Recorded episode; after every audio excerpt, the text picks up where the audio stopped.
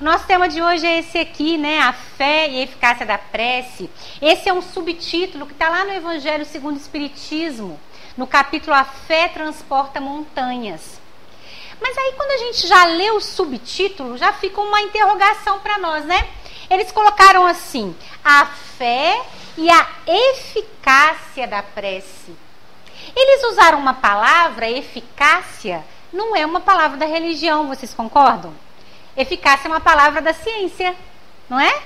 Então a gente, eles pesquisam um, um, um medicamento para ver a eficácia desse medicamento num tratamento. Não é assim?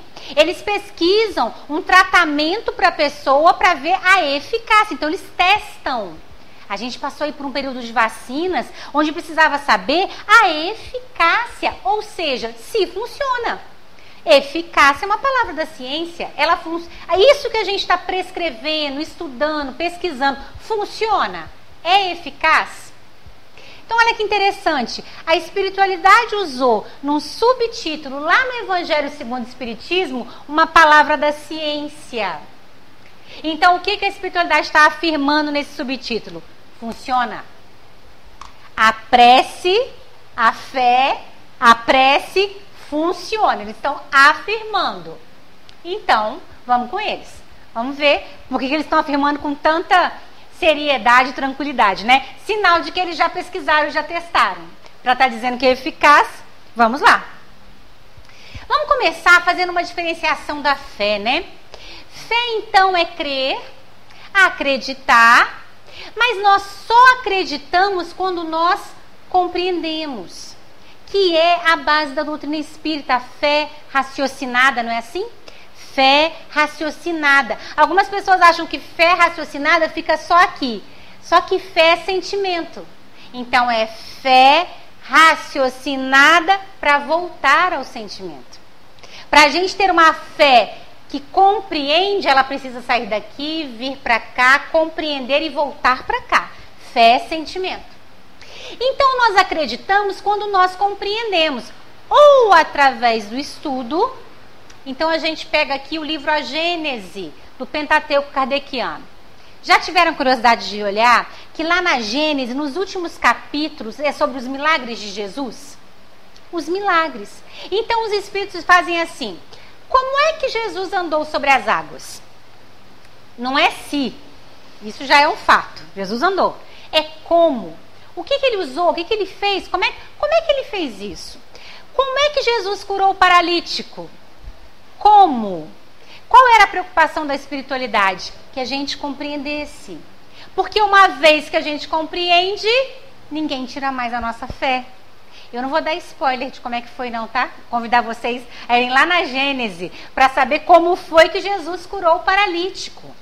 Uma vez que a gente compreende como Jesus curou, eu não duvido mais. Eu creio. Eu, a minha fé fica robusta. Ou através do que eu estudo, ou através do que eu vivo se você tem mães aqui, se tem pais aqui que já vivenciaram né, a maternidade, a paternidade, e chega um pai ou uma mãe de primeira viagem e fala assim para vocês: Nossa, mas o bebê não dorme.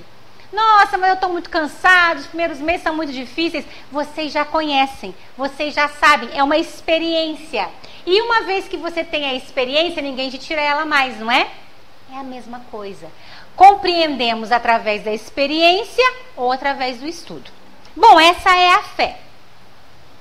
Então, Kardec vai dizer lá no Evangelho segundo o Espiritismo, no capítulo 27, a prece só tem valor pelo pensamento que lhe está conjugado. Ora, é impossível conjugar um pensamento qualquer ao que não se compreende. Porquanto o que não se compreende não pode tocar o coração. É o que a gente dizia. Fé é um sentimento. A gente compreende e volta para o coração. Então, olha o Kardec dizendo assim: a prece só tem valor pelo pensamento que lhe está conjugado, mas esse pensamento tem que ser compreensível. Se ele não for compreensível, não me toca. E se não me toca, não é uma prece. Então, vamos dar um exemplo. Chega um companheiro aqui agora, hebraico, judeu. Eu não sei falar hebraico, não sei se vocês sabem. Mas aí chega um companheiro judeu aqui e diz assim para nós: Eu gostaria de fazer uma prece, vocês fazem junto comigo? E ele começa a orar em hebraico. Eu não compreendo hebraico, eu não entendo hebraico. Por mais que eu faça silêncio, por mais que eu, que eu, né, que eu respeite o momento de oração dele, eu não vou estar orando. Quem está orando é o companheiro. Ou eu começo uma prece em português, junto com ele, fazendo a minha prece, então, que eu compreendo para tocar meu coração, ou só o companheiro está orando. É isso que Kardec está dizendo. Olha, a prece só tem valor pelo pensamento que lhe está conjugado. E é impossível conjugar um pensamento ao que eu não compreendo. Prece é qualquer pensamento que me toca o coração. É por isso que a prece não precisa ser a X, a Y, com 250 palavras, com três palavras. Não precisa ser ajoelhado, sentado, em pé, deitado, nadando, correndo. A prece é um pensamento que toca o coração. Ponto. Aliás, o Kardec deixa bem claro na revista Espírita, né? Prece espírita tem que ser curta. Por que o Kardec fala isso? Porque quando a gente começa a falar demais, para de tocar o coração do outro, né? Aí a gente começa a falar muito e a pessoa que está nos acompanhando começa, Ih, será que vai chover? Está dando uns trovões ali fora, minha conta que eu tenho para pagar, minha roupa no varal. Pronto. A gente perde o toque do coração. Então, prece é qualquer pensamento que toca, estimula, desenvolve o meu sentimento. Isso é prece. Isso é prece. Tá bem. Então agora a gente compreendeu a fé e a gente compreendeu a prece segundo Allan Kardec. Vamos agora entender como é que essa prece, que é qualquer pensamento que eu compreendo e que toca o meu coração, como é que essa prece vai?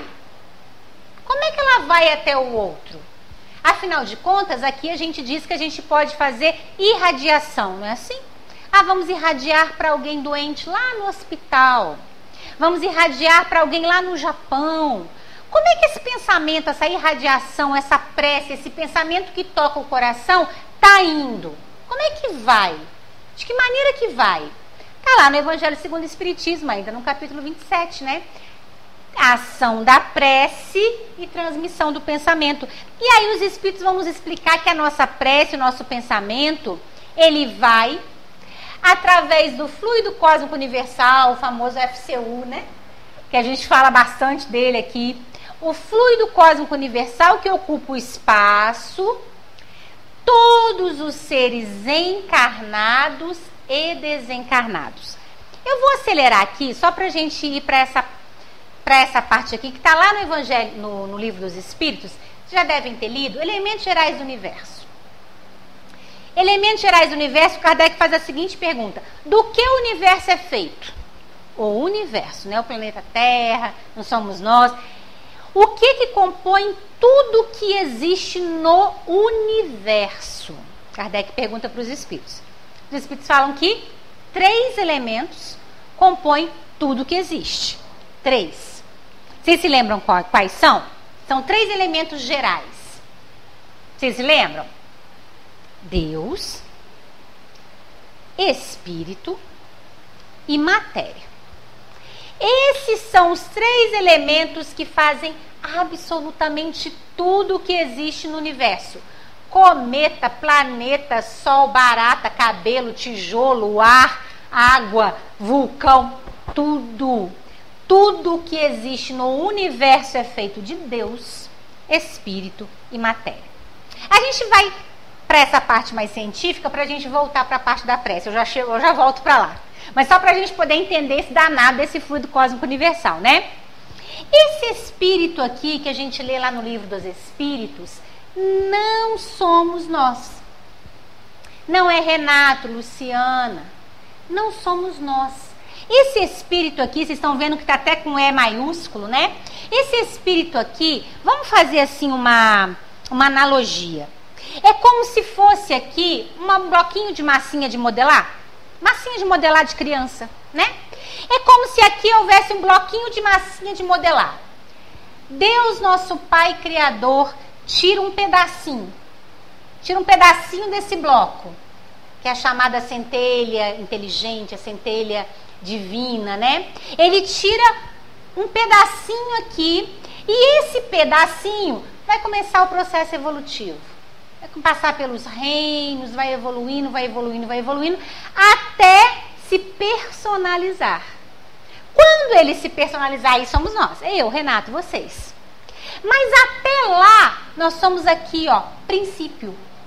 Aqui é o princípio espiritual, não é a personalidade. Da mesma ma maneira, a matéria.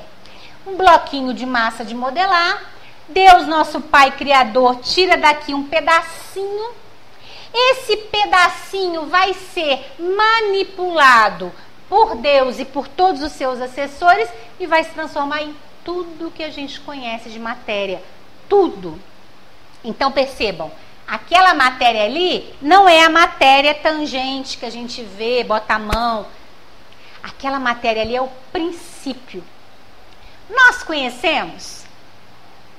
Nem de longe, não é? Quem gosta de ciência aí tem percebido que os cientistas estão buscando eles querem refazer o Big Bang. Já ouviram falar no Big Bang? Que é aquela explosão que começou o universo? O que, que eles estão procurando? Essa matéria aqui, ó. A primeira que deu início, a que formou. Eles estão que procuram. Então, estão então, estão indo. Mas ainda não chegaram lá não, porque eu acredito, eu penso particularmente, que nessa encarnação a gente não vai ter condições de descobrir sobre aquela matéria primeira ali, não. Ali são coisas de Deus. E esse princípio aqui a gente conhece? Não tem essa pergunta no livro dos Espíritos? Quando fomos criados? Lembra dessa pergunta no livro dos Espíritos? Quando fomos criados? Os Espíritos respondem: Vocês não têm condições de saber. Esse princípio aqui nós não sabemos há quanto tempo. Isso também são coisas de Deus. Então, ó, princípio espiritual e princípio material e Deus é o que faz tudo o que existe no universo. Mas aí vem esse moço aqui, ó, o FCU, o fluido cósmico universal. Vocês estão vendo que ele não tem forma, ele é um gás, né? Como, como se fosse. Como se fosse um gás. O fluido se chama assim porque ele transita, não é o que estava escrito lá? Em tudo que é encarnado e em tudo que é desencarnado. Então ele transita, ó. O fluido, ele é puramente manipulável. Deus, nosso Pai Criador, pega um pedacinho aqui, é uma analogia bem tosca, tá, gente? Mas só pra gente, né? Porque eu não faço ideia de como é que, como é que acontece isso aqui, não. Quem, quem, né? Quem sou eu para saber como é que é lá o princípio material? Mas a gente está fazendo uma analogia. Deus pega esse pedacinho aqui e através do fluido cósmico, na manipulação e aí a gente vai lá na Gênese, como foi que Jesus andou sobre as águas? Manipulação de fluido cósmico universal. Quem faz isso? Espírito puro, espírito crístico. A gente faz isso? A gente que não é nem puro nem crístico? Faz. Passe. Vocês tomam um passe quando termina a palestra? Passe é transfusão de energia, transfusão de fluido cósmico universal. Então, esse fluido que permeia tudo que é encarnado e desencarnado é o veículo, é aonde vai o nosso pensamento, é aonde vai a nossa prece. É por isso que eu posso fazer uma prece para quem está lá no Japão, porque fluido não tem barreira. Vocês gostam de roça aí? Tem alguém que gosta de roça? Quem gosta de roça aí sabe que lá na roça não pega direito rádio, não pega direito telefone, né? Por quê? Muitas montanhas. A, a onda sonora, ela bate na montanha e volta, ela não consegue alcançar certos lugares. O fluido não. O fluido não tem barreira. Deus, nosso Pai que é sábio, sabe muito bem que se a nossa onda mental fosse igual à onda sonora, ia bater eu ia fazer uma prece, ia bater no tijolo da porta e ia voltar. Mas Deus é muito sábio, né? Não, a nossa onda mental, ela vai através do fluido cósmico universal. Perguntar uma coisa para vocês. Se tudo que existe no universo, tudo, tudo, absolutamente tudo que existe no universo é feito de Deus, espírito, já sabemos que espírito aqui é princípio espiritual. Matéria, princípio material, fluido cósmico universal não é o quarto elemento, tá, pessoal? Fluido cósmico universal vem da matéria. Então ele não é o quarto elemento, só existem três. Pergunto para vocês: o nosso pensamento é Deus, espírito ou matéria? Se tudo que existe é feito desses três, nosso pensamento tem que ser um dos três. Porque tudo o que existe é feito de um dos três.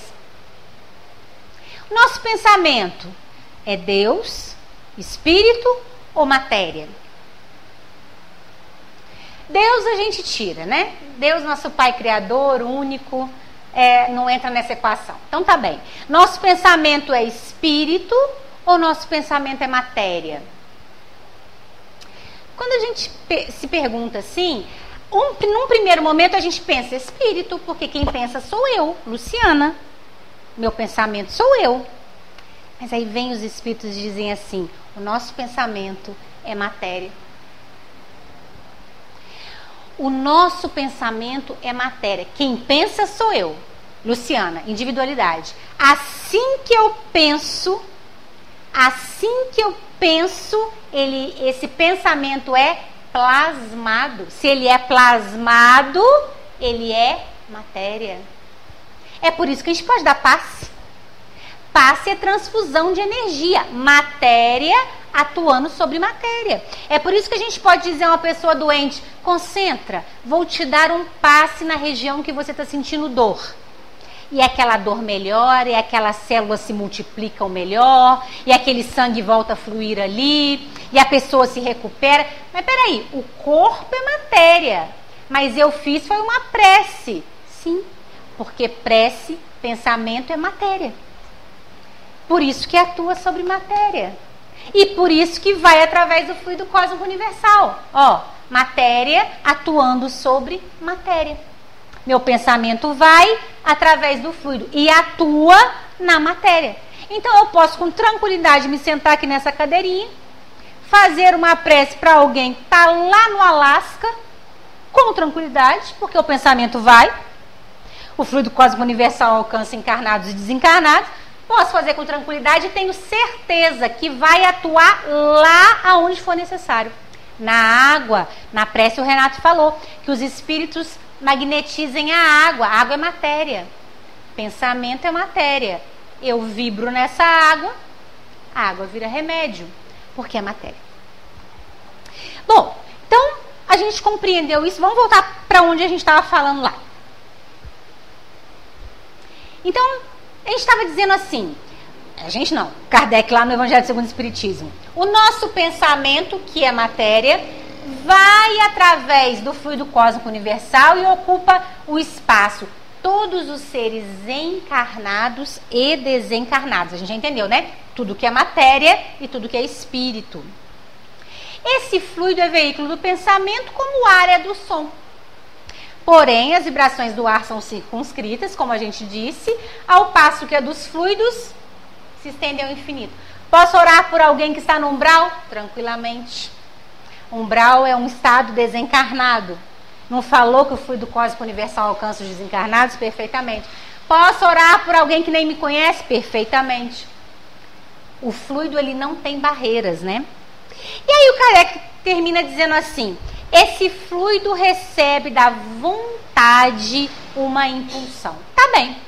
Então, meu pensamento é matéria, ele vai, através do fluido cósmico universal, alcançar a matéria. Tudo que existe no mundo é encarnado e desencarnado, mas o que que empurra? O que que faz esse pensamento ir através do fluido? Qual é o estilingue, né? Vai dizer, qual é o estilingue que impulsiona? A vontade. E a gente trouxe aqui um exemplo interessante desse livro, não sei se vocês conhecem, Cartas de uma Morta, vocês conhecem? Cartas de uma Morta é um dos primeiros livros que o Chico psicografa, da mãe dele, da Maria João de Deus.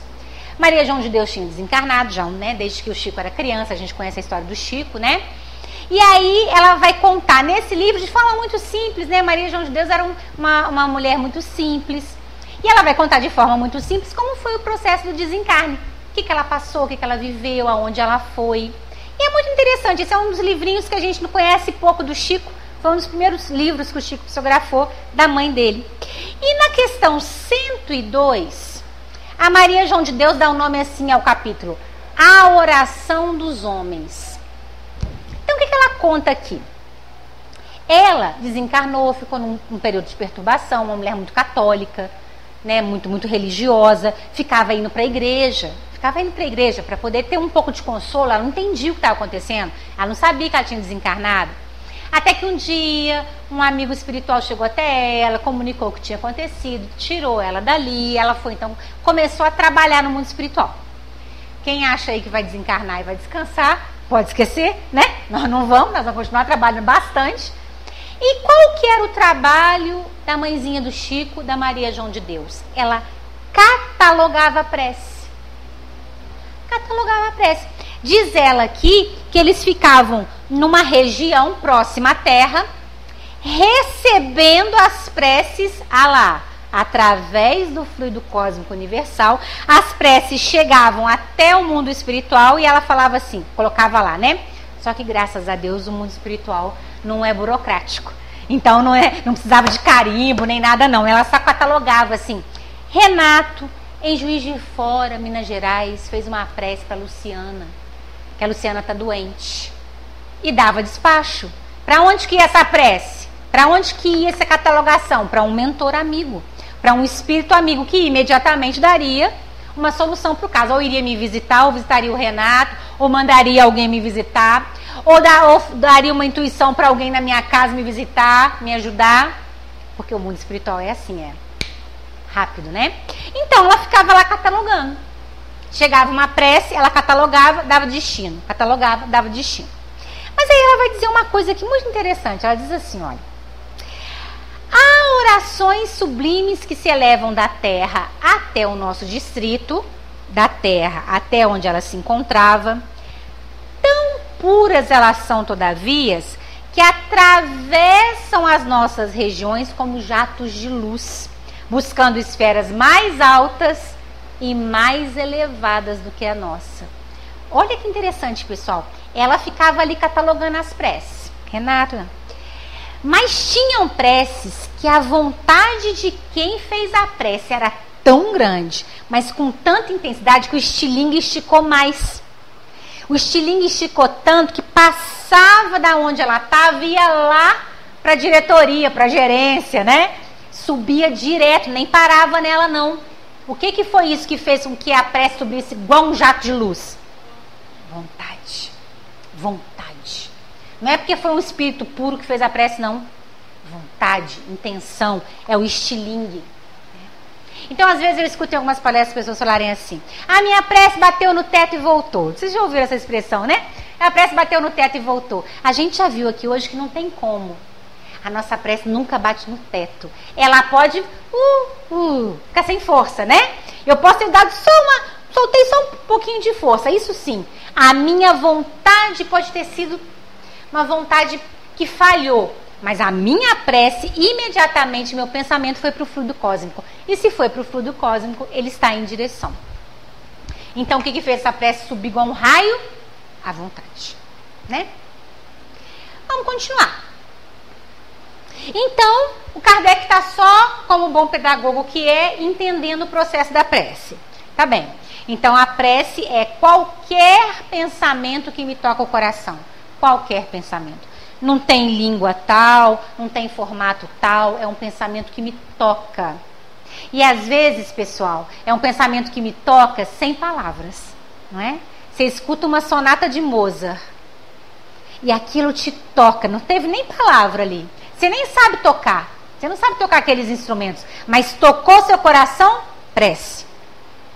Às vezes você viu uma cena, uma natureza, um, assim, uma primavera desbotando, desbotando tá errado, brotando na sua frente. Fala, Nossa, quanta coisa bonita. Não tem palavra nenhuma ali. Tocou o coração, prece. Qualquer pensamento. Kardec entendeu que qualquer pensamento que toca o coração é uma prece. O Kardec entendeu que a prece vai através do fluido cósmico universal. Por isso que pode ocupar qualquer espaço encarnado e desencarnado. E o Kardec entendeu que o que empurra esse pensamento é a nossa vontade. Quanto mais firme a vontade, mais desejoso. É por isso, gente, que a gente acha tão bonito ler, ler nos livros. Vamos pegar aqui o André Luiz. Livro Nosso Lar. Aquela prece que ele ajoelha no chão e começa a chorar, aquela prece tem vontade. Não eram nem as palavras. Ele, ele lembrou uma prece que a mãe ensinou para ele quando criança, mas as palavras ali pouco importavam. Era a vontade. Ele não aguentava mais sofrer. Essas preces que a gente faz chorando, sabe? Essas preces você fala, meu Deus, socorro. É, é essa que empurra, né? Que empurra o fluido. Então Kardec já entendeu essas três coisas, agora ele, como bom pedagogo que é, vai começar a perguntar. Porque afinal de contas, ele é um excelente pedagogo, né? Aqui a gente só trouxe para vocês verem uma pesquisa que os cientistas fizeram a respeito da prece. Os cientistas gostam de botar em máquina, né? Máquina mostra pra gente o que está acontecendo. Então eles botaram uma pessoa em prece. Eles colocaram essa pessoa numa máquina de ressonância magnética, aquelas máquinas, né, que vão vendo o nosso cérebro, né, fazendo várias camadas ali de secações do nosso cérebro na, na máquina de ressonância. E aí pedia a pessoa para entrar e falava assim: quando você estiver lá, você começa a fazer a sua prece. Então colocou budista, colocou católico, colocou protestante, colocou espírita.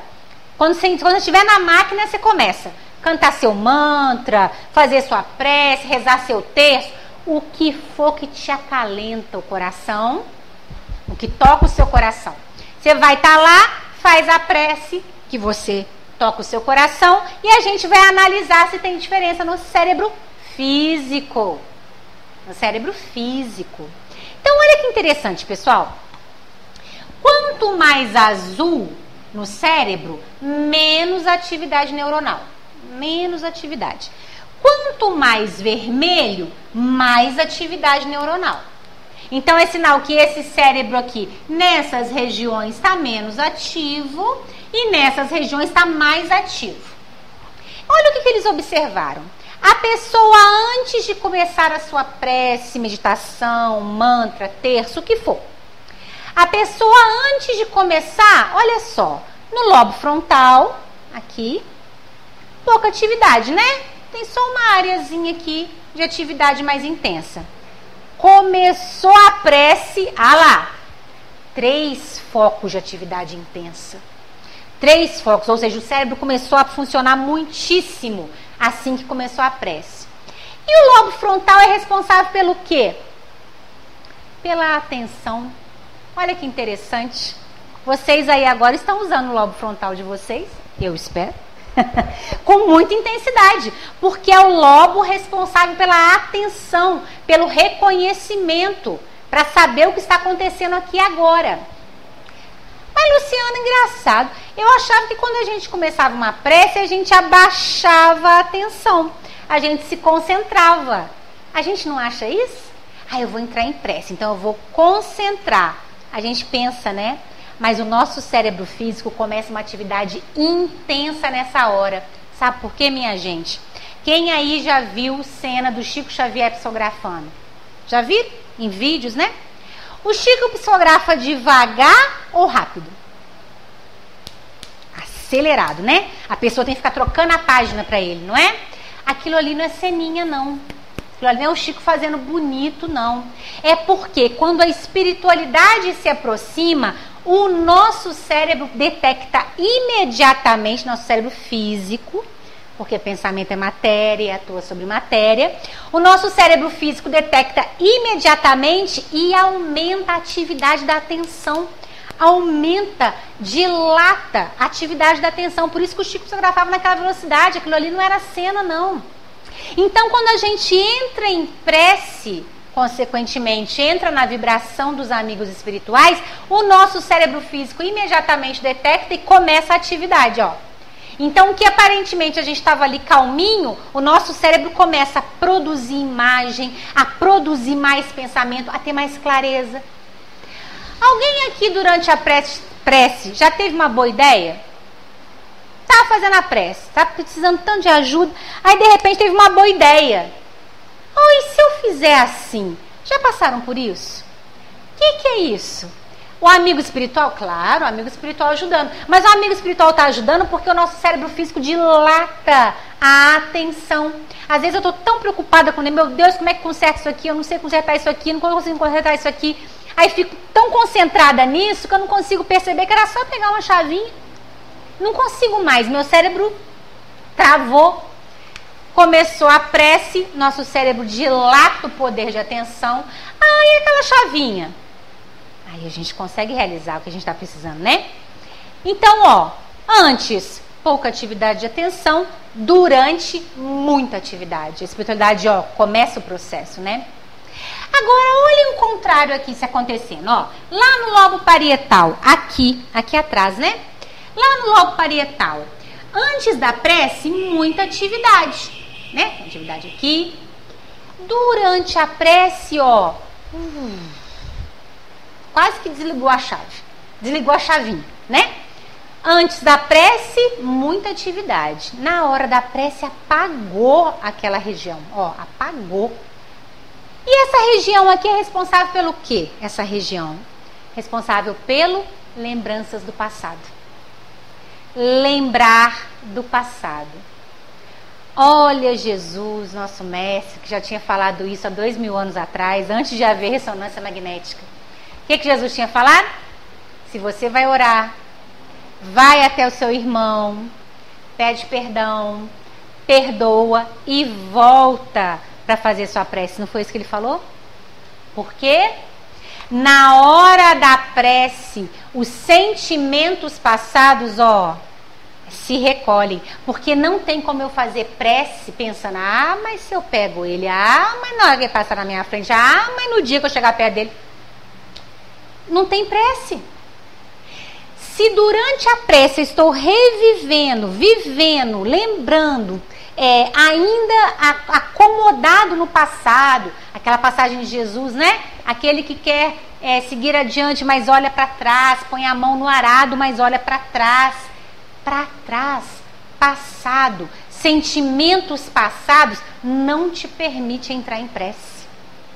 Para entrar em prece, o cérebro, ó, Fecha a porta. Fecha a porta do passado. Olha Jesus, né? Olha Jesus já falando sobre isso, né? Fecha a porta do passado. Aí você consegue entrar em prece. Vocês já passaram por uma outra situação também? De estarem tomando passe ou fazendo a prece de vocês e perderem a noção de onde vocês estão? Que alguém tem que te cutucar assim, acabou. Né? Na do passe, né? Acabou já, pode levantar. Aí você leva até um susto. Nossa, eu estava tão concentrado. O que, que é isso? A atividade cerebral do em volta, né, diminui. Mas Luciana, você falou que a, a atenção aumenta, mas a sensação da onde você está realmente diminui. Então, olha que bacana, pessoal. A ciência comprovando que fisicamente a pré, e olha que aqui não era uma prece para alguém, tá? E aqui era só uma prece. Eles fizeram essa mesma pesquisa na prece para alguém. Aí fica igual uma árvore de Natal. Aí fica bonito para danar, né? Porque na prece para alguém, ah lá o estilingue. Você intenciona a sua prece, o estilingue então, mais atividade cerebral, mais intenção, mais esse cérebro físico está atuando na matéria para atuar na matéria do outro. Fato. A ciência está chegando lá, devagarzinho ela está chegando lá, né? Para dizer as coisas que se ela lesse o livro dos Espíritos ela já sabia. Mas esse é o caminho mesmo. A ciência vai caminhando e a gente vai caminhando junto com ela, né? Bom, então Kardec agora começa a fazer perguntas. Podemos mudar um acontecimento com a prece? Olha, ele já entendeu que é matéria, ele já entendeu que a vontade é que impulsiona, ele já entendeu que é o fluido cósmico universal que caminha. Pessoal, a gente não pode esquecer, nós estamos em 1857 é quando foi escrito o livro dos Espíritos. O Kardec não sabe nada, a princípio, do mundo espiritual. Tudo ele está descobrindo. Então ele está indo, né? Bem, bem metodologicamente. Aí ele quer saber, bom, se o meu pensamento é matéria, vai através do fluido e consegue ajudar alguém, eu consigo mudar um acontecimento? Pergunta boa. Pergunta boa. A prece é matéria, ela vai através do fluido, Vamos lá. A pergunta é essa aqui, questão 663 do Livro dos Espíritos.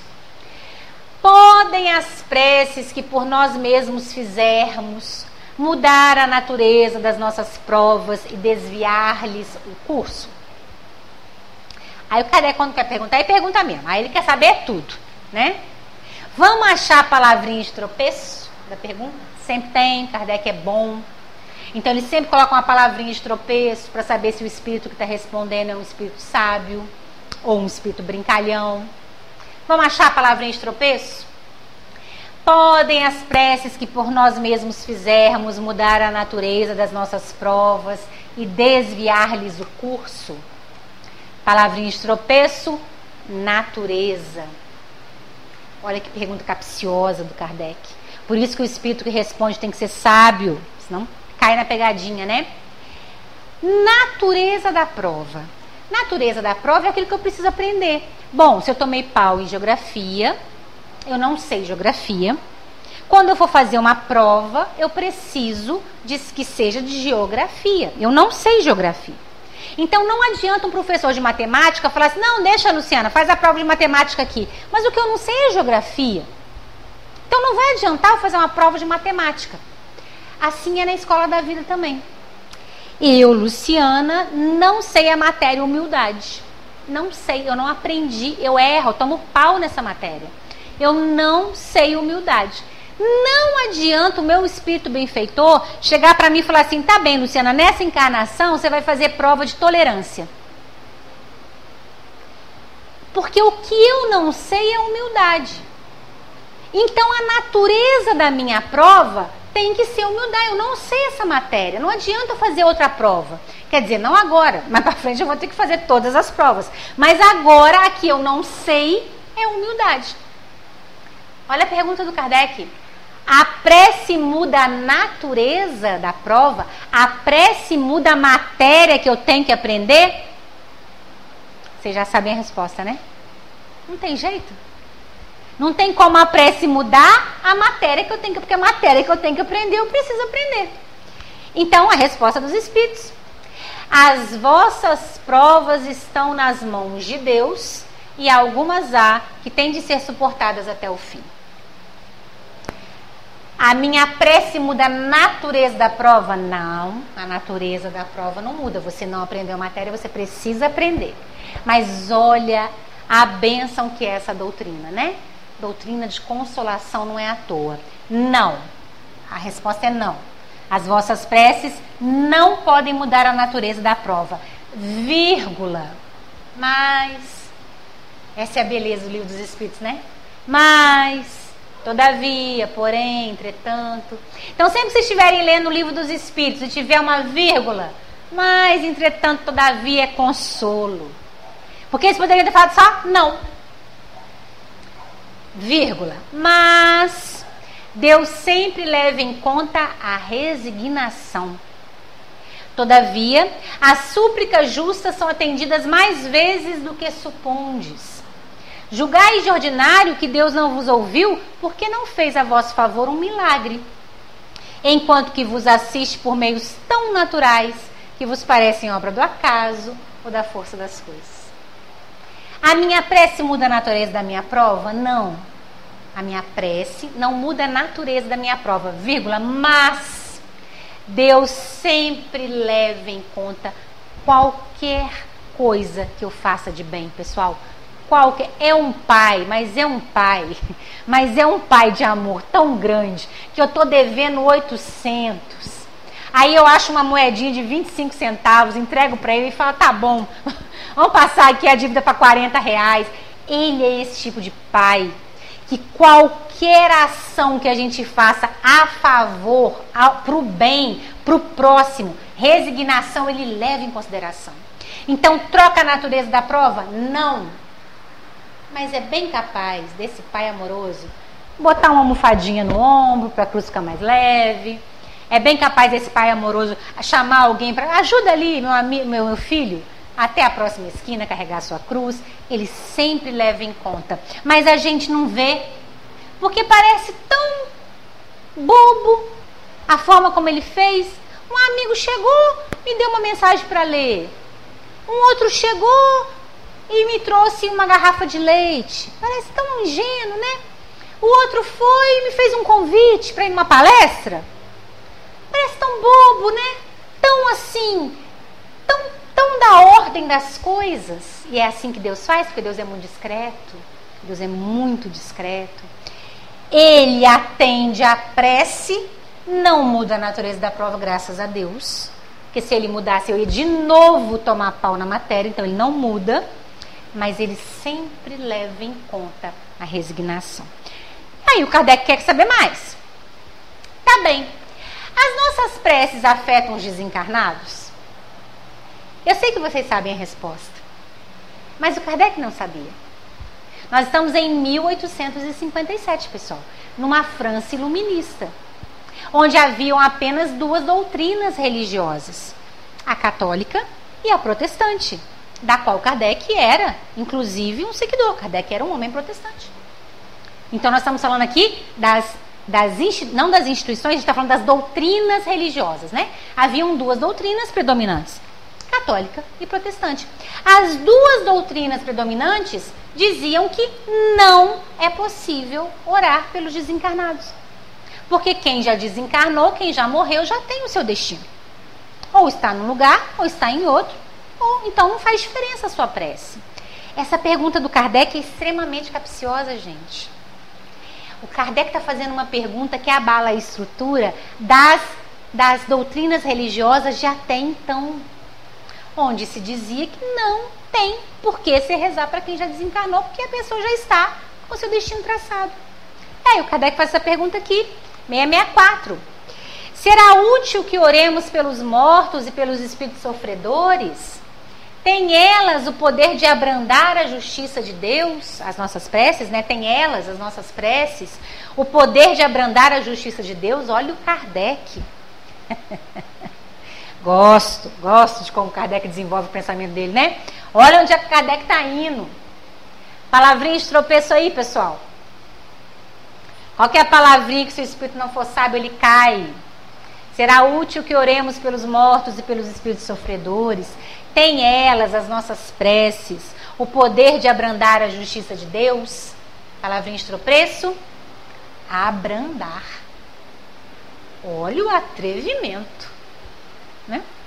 O Kardec fez a primeira pergunta do livro dos Espíritos, que a resposta, que é, que é Deus, e a resposta foi inteligência suprema, inteligência suprema, causa primária de todas as coisas. Nós estamos na questão 664. Olha a audácia do Kardec. Deus é inteligência suprema, consequentemente é justiça suprema. Pode a minha prece da Luciana, que é limitada, que é criatura, que não é suprema em absolutamente nada, abrandar a justiça suprema? Estão vendo como a pergunta é capciosa, né? Ele, ele, ele já sabe que a justiça de Deus é suprema, mas ele quer saber: a minha prece abranda a justiça? Vocês já sabem a resposta, né? Eu, criatura limitada, fazendo uma prece para para a potência da justiça divina, né? Resposta: a prece não pode ter por efeito mudar os desígnios de Deus. Claro que não. Deus é justiça suprema, bondade suprema. Não tem como a minha prece mudar, porque se as minhas preces mudassem os desígnios, Deus não seria perfeito. É sinal que ele errou. Ih, é mesmo. Renato tá ali pedindo um negócio, tinha esquecido. Vamos fazer como o Renato falou, porque eu, eu, dei, eu dei uma distraída aqui. Jamais. Jamais. A justiça é perfeita. Então, a prece não pode ter por efeito mudar a justiça. Vírgula. A beleza. A beleza do livro dos Espíritos aí. Mas a alma por quem se ora recebe alívio porque recebe assim um testemunho de interesse. Oh, mas que Deus maravilhoso, né? O companheiro, então, desencarnou numa situação difícil e está numa região de sofrimento. Eu estou fazendo minha prece por ele. Devo fazer minha prece por ele. estou fazendo minha prece por ele. A minha prece promove alívio, mas tira ele dali imediatamente. Mas acaba logo com o momento que ele está vivenciando? Não tem jeito. Porque o que ele está vivenciando é a justiça divina. Mas promove alívio. Que alívio será esse? Livro Memórias de um Suicida.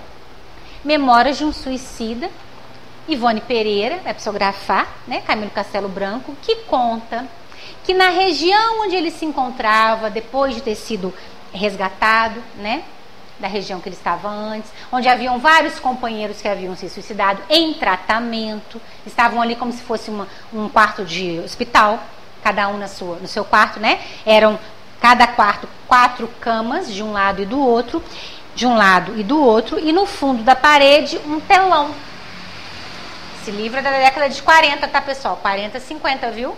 E eles estavam falando de um telão de LCD, tá? Tava descrito lá, gente que não prestou atenção, né?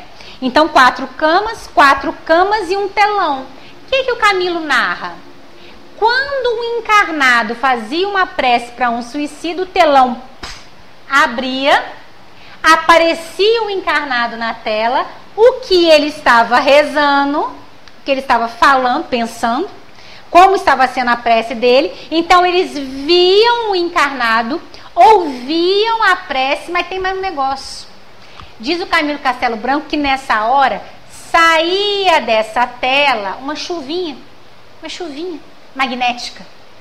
E essa chuvinha que saía da, terra, da tela, esse magnetismo, matéria, pensamento é matéria. Esse magnetismo ia em cada leito aonde aquela pessoa estava sentindo dor. O Camilo foi um tiro na cabeça, então aquela chuvinha alcançava ali aquela região da dor, o outro foi em outro lugar, o outro foi em outro lugar. Aquela chuvinha via e qual que era a narrativa do Camilo? Trazia alívio. É quando a gente está com uma coisa queimando, aí vem alguém com um gelo, uma água, um paninho molhado. Ai, que alívio. Cura, tira logo a queimadura, não, mas traz alívio, né? Ou quando a gente está com um machucado muito aberto, alguém vem e passa uma pomada, um plástico, uma coisa. Então a alma por quem se ora recebe alívio e é imediato. A pessoa começou a prece, acendia ela lá no telão. Só que infelizmente por muitos anos o recomendado era que não se orasse por suicidas, não é? Era o recomendado. Então, infelizmente, por muitos anos as pessoas não, não tinham o hábito de orar por suicidas. Sempre que a gente pode, a gente faz essa prece. Porque eles vão receber, eles, e, e sempre quem estiver precisando, alívio. Então a gente viu, a minha prece pode abrandar a justiça, minha prece não tem essa condição. Mas quem, para quem eu orei recebeu alívio. E continua dizendo assim, no capítulo 27 ainda. Possível é, portanto, que Deus aceda a certos pedidos sem perturbar a imutabilidade das leis que regem o conjunto, subordinada sempre essa anuência à sua vontade. Eu mudo a justiça? Não há possibilidade, mas Deus é tão misericordioso, mas tão misericordioso, que se não mudar o conjunto das coisas, se não atrapalhar o processo de evolução da criatura, se não atrapalhar mais do que ajudar, é possível que ele permita. É possível que ele permita. Vamos dar um exemplo? A gente trouxe um exemplo aqui de um livro chamado Sexo e Destino, vocês conhecem? Sexo e Destino, Espírito André Luiz. Em Sexo e Destino, conta a história de uma família, para nós, o melhor livro da série André Luiz, porque é um livro que traz muitas realidades dolorosas, difíceis e a espiritualidade atuando grandemente, né? É uma família, um pai, uma mãe, a filha adotiva, a filha biológica. A filha adotiva está num comportamento desregrado, né? Tendo um relacionamento com um homem casado, cuidando da esposa desse homem. Ela está ali numa situação difícil. O pai está apaixonado pela filha adotiva, sexualmente apaixonado. A filha adotiva está apaixonada pelo mesmo rapaz da irmã. A família está totalmente desequilibrada. A mãe está fingindo que não vê nada. Então, assim, o desequilíbrio ali está muito grande. Acontece uma situação entre o pai e a filha adotiva. Ela entra em desespero, sai desesperada pela rua, querendo se matar, querendo é, é, tomar um veneno. Ela já tinha sido suicida na encarnação anterior. Ela estava ali toda protegida pela equipe do irmão Félix. O irmão Félix é o mentor desse livro. Quando ela começa com esses pensamentos de querer tomar um veneno, o irmão Félix começa a atuar, vai tirando ela dessa situação, vai tirando, vai tirando, mas aí chega um momento que ela tá, vai atravessar a rua, acontece no Rio de Janeiro esse, esse livro, ela vai atravessar a Avenida Atlântida ali no Rio, um carro vem, pega ela, ela já cai praticamente desencarnada, né? As vísceras já para fora, o corpo já. Ela vai desencarnar. É, é aquela ferida de morte que a gente chama, né? O irmão Félix se aproxima. Nós estamos falando do irmão Félix, de um mentor espiritual de alta envergadura moral e faz uma prece que vai ser o exemplo disso aqui. Tem como mudar a justiça? Não mas Deus, na sua infinita bondade, permite algumas, alguns, alguns alívios, né? Então, o livro é Sexo e Destino e a prece que o Félix faz é essa aqui. Deus de infinito amor, não permitas que a tua filha seja expulsa da casa dos homens assim, sem nenhuma preparação. Dá-nos, Pai, o benefício do sofrimento que nos consinta a meditar. Oh Deus, me ajuda, eu sei que ela vai desencarnar, porque na terra, quando é uma ferida dessa, tem o desencarne, mas me acode. Olha que bonito, né, gente? É um mentor pedindo a Deus. Eu sei que não tem como ela voltar à vida, mas dá, dá só mais um pouquinho.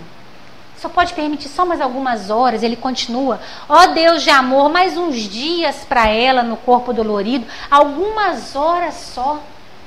Ajuda, Deus. Olha que bonito, né? Então ele não pede para abrandar a justiça, porque ele não tem condições de fazer isso. Mas ele pede, Deus, se o Senhor consentir só mais um pouquinho nesse corpo, muitas coisas vão acontecer. A gente vai conseguir aliviar alguma coisa aqui. E o André Luiz narra que ele está em prantos nessa hora, né? Vendo o Félix ajoelhado, abraçado aquele corpo. E o André Luiz ali em prantos, assim, chocado com a cena. E o André Luiz fala que depois dessa prece do Félix, que é, que é maior do que essa, né? Que é muito bonita, ele vê caindo uma chuvinha, a chuvinha. Uma chuvinha magnética, vinda, né? Do mundo espiritual. Vai alcançando o corpo dela, vai alcançando o Félix. Aquele espírito estava quase desencarnando, né? O fio de prata quase se rompendo, volta a se refazer, ela não vai voltar a viver. Aqui nesse planeta, aquela ferida traz um desencarne. Mas ela fica mais um tempo no corpo físico. A prece do Félix foi atendida. Então percebe, pessoal, né? Se alguém tivesse vendo esse atropelamento e visse que ela ia para o hospital e ficar mais alguns meses numa situação realmente muito difícil, ia falar: "Nossa, Deus não tem misericórdia, né? Podia ter tirado ela, porque para ficar nessa situação, quando foi justamente o contrário, Deus teve uma infinita misericórdia por causa de uma prece de um mentor espiritual que pediu só mais um pouquinho. Deus acede. Então, meus amigos, a nossa conversa aqui hoje é para a gente compreenda, né? Façamos a nossa prece. A nossa prece é matéria, alcança a matéria, alcança onde a gente está destinando o nosso pensamento. A nossa vontade é impulsora, mas uma impulsora perfeita dos nossos pensamentos.